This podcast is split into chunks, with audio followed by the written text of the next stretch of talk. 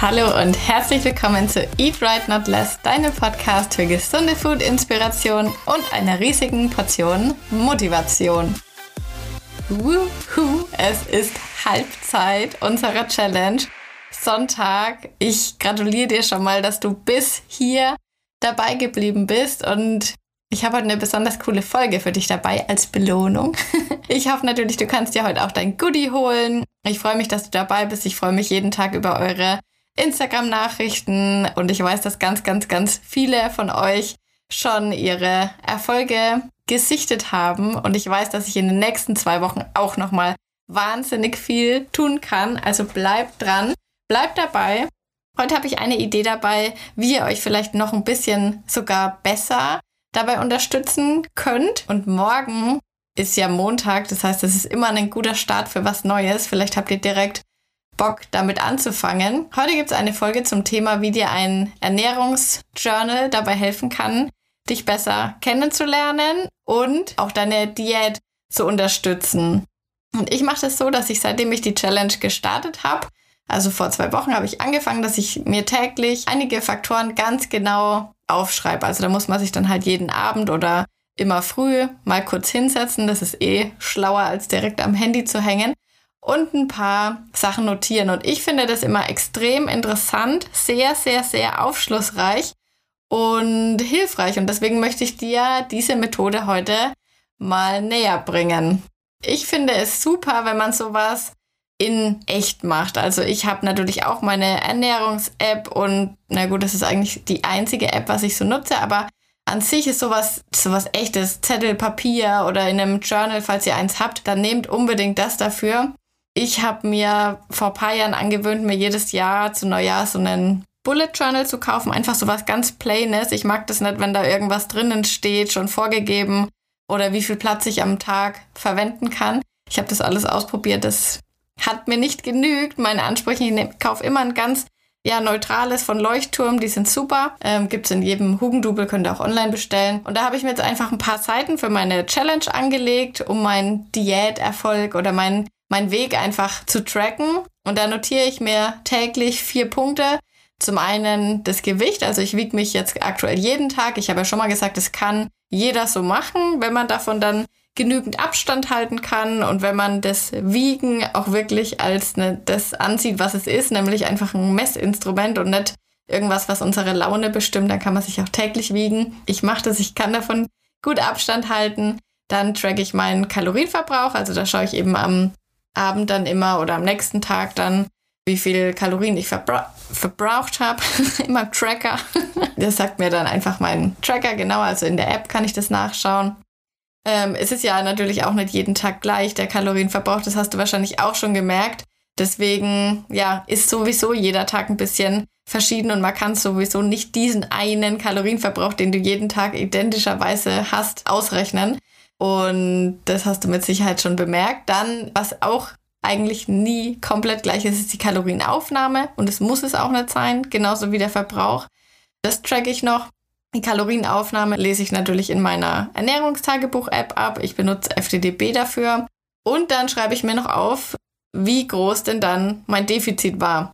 Zusätzlich habe ich für jede Woche dann noch Platz, um mir Notizen dazu zu machen. Also zum Beispiel, wenn ich jetzt mal den Fall hätte, dass ich abends wirklich da sitze und denke, oh je, ich habe aber noch ordentlich Hunger, was mache ich denn jetzt? Und dann gehe ich hungrig ins Bett, im schlimmsten Fall. Dann würde ich mir das aufschreiben. Das ist zum Glück aber noch nicht vorgekommen jetzt in der Challenge. Ich habe es ja schon öfters mal erwähnt, mir fällt es gerade wirklich leicht. Aber so kann man dann eben auch analysieren und gucken, warum könnte das denn so gewesen sein. Und dann kann man in Verbindung mit eurer Ernährungs-App, welche auch immer ihr da benutzt, kann man dann Rückschlüsse ziehen. Also da könnt ihr euch dann Sachen fragen, wie habe ich vielleicht nicht genug Protein gegessen? Habe ich zu wenig getrunken? habe ich nicht genügend Ballaststoffe in dem Tag drin gehabt. Oder auch sowas wie habe ich schlecht geschlafen, weil das glauben immer viele nicht, aber ich merke das richtig krass und es ist auch so. Also es ist nicht was, was ich mir ausdenke. Wenn man schlecht oder zu wenig schläft, hat man am nächsten Tag sehr, sehr, sehr häufig schlimmen Heißhunger. Und was ich dann auch mache zusätzlich noch, ist meine Zyklusphasen zu notieren. Man hat ja, irgendwie ist das ganze Thema Zyklus überhaupt nicht so bekannt. Und man lernt auch ganz, ganz wenig, zum Beispiel in der Schule darüber. was ein absolutes Unding eigentlich ist. Deswegen wird es dazu auf jeden Fall von mir nochmal eine längere Podcast-Folge geben, aber in der Challenge machen wir ja nur kürzere Folgen. Da kann ich ja nicht jeden Tag so ein ausführliches Thema besprechen, aber nur mal, dass ihr das schon mal gehört habt. Es gibt ja vier verschiedene Zyklusphasen und zum Beispiel ist man vor oder während man seine Periode hat, ist man oftmals nicht ganz so leistungsfähig. Das hast du mit Sicherheit auch schon gemerkt. Man hat dann teilweise mehr Hunger, man verbrennt auch ein bisschen mehr Kalorien, was einen jetzt aber nicht unbedingt dazu verleiten sollte, jetzt da so richtig reinzuhauen. Ich weiß, viele haben dann schlimmen Heißhunger, können den ganzen Tag nur essen. So viele Kalorien verbrennt man nicht extra. also das ist auch so, das wird auch in den Zyklusphasen, wird auch in Jahreszeiten unterteilt. Und die Zeit, in der man seine Tage hat, wird auch oft als Winter bezeichnet. Und das ist dann eben so die Phase, wo man am liebsten nicht so rausgehen würde und einfach so ein bisschen cozy und chillig drauf ist und sich in so einer Phase dann eben noch zu Höchstleistungen an Workouts zu pushen, macht eigentlich jetzt nicht unbedingt den Sinn. Also wenn man das halt schon merkt, dass es einem jetzt gerade nicht so gut geht, dann weiß man, okay, muss man ein bisschen low machen. Und nach der Periode ist es dann aber umgekehrt. Da kommt man dann in so ein richtiges High, hat wahnsinnigen Drive, kann richtig Gas geben. Man ist übrigens auch, äh, ist es ein guter Zeitpunkt, wenn man mal eine Diät starten will. Also das unterstützt einen dann eher, weil man sowieso so motiviert und so, ja, High Energy ist. Dann ist es natürlich cool, in dem Zeitpunkt so eine Ernährungsumstellung zu starten, weil wenn du es machst, wenn du deine Tage hast, dann bist du ja sowieso schon ein bisschen low, bist vielleicht auch ein bisschen emotionaler und ja, auch vielleicht lustlos, hast da zu viel Energie und dann tust du dich damit noch zusätzlich belasten. Also dann, wenn du das mal trackst, würde ich gucken, dass ich das da reinlege. Und wenn du vielleicht auch mal sowas hast wie ein Fotoshooting oder du hast Termine, wo du dich wirklich richtig wohl in deinem Körper fühlen willst, dann würde ich das immer in diese High-Phasen, also in den Zeitpunkt nachdem du deine Periode hattest, legen. Da fühlt man sich am besten, da sieht man auch am besten aus. Man hat auch während der Periode ja oftmals Wassereinlagerungen. Da bietet sich sowas natürlich nicht so perfekt an. Und wenn du jetzt gerade noch gar nicht weißt, in welcher Phase von deinem Zyklus du bist, dann notier dir einfach, wenn du das nächste Mal deine Tage bekommst. Also den Tag 1 kannst du dir dann markieren. Das ist dann der Start äh, deines Trackens, also wo du das beobachten kannst. Dann weißt du ja, wie lange du deine Periode hast. Und dann kommst du eben in diese Sommer- oder Frühlingsphase rein. Und dann wirst du das auch mal merken. Und dann kannst du eben auch Rückschlüsse ziehen, warum man eben manchmal gerade so schlapp ist. Ich meine, wenn man jetzt nicht die Pille nimmt, dann hat man ja teilweise nicht so einen mega krass regelmäßigen Zyklus. Ich zum Glück schon. Aber viele haben ja nicht jeden Monat jetzt ihre Tage, sondern mal länger nicht, dann mal wieder schon. Also, und dann kann man eben schon seine, ja, Schlüsse daraus ziehen und weiß dann, ah ja, okay, ich könnte gerade in dieser Phase sein. Genau, also es hängt alles zusammen. Deswegen ist es super, wenn wir uns mit unserem Körper auseinandersetzen. Leider bringt uns das niemand bei. Deswegen müssen wir das einfach selber machen und unseren Körper einfach gut, gut, gut kennenlernen, immer in uns reinspüren.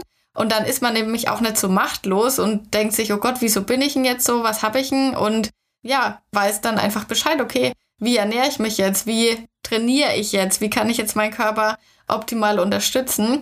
Und ich sehe das übrigens auch überhaupt nicht als Nachteil, viele Frauen fühlen sich davon immer so, ja, oder ich kriege das oft als Nachrichten, dass wir es so schwer haben, weil wir das haben. Leute, das ist ein absolutes Privileg. Schaut mal, wie äh, wahnsinnig unser Körper ist. Wir gehen vier verschiedene Phasen durch. Ich weiß nicht, wie es bei den Männern ist. Vielleicht haben die nur eine.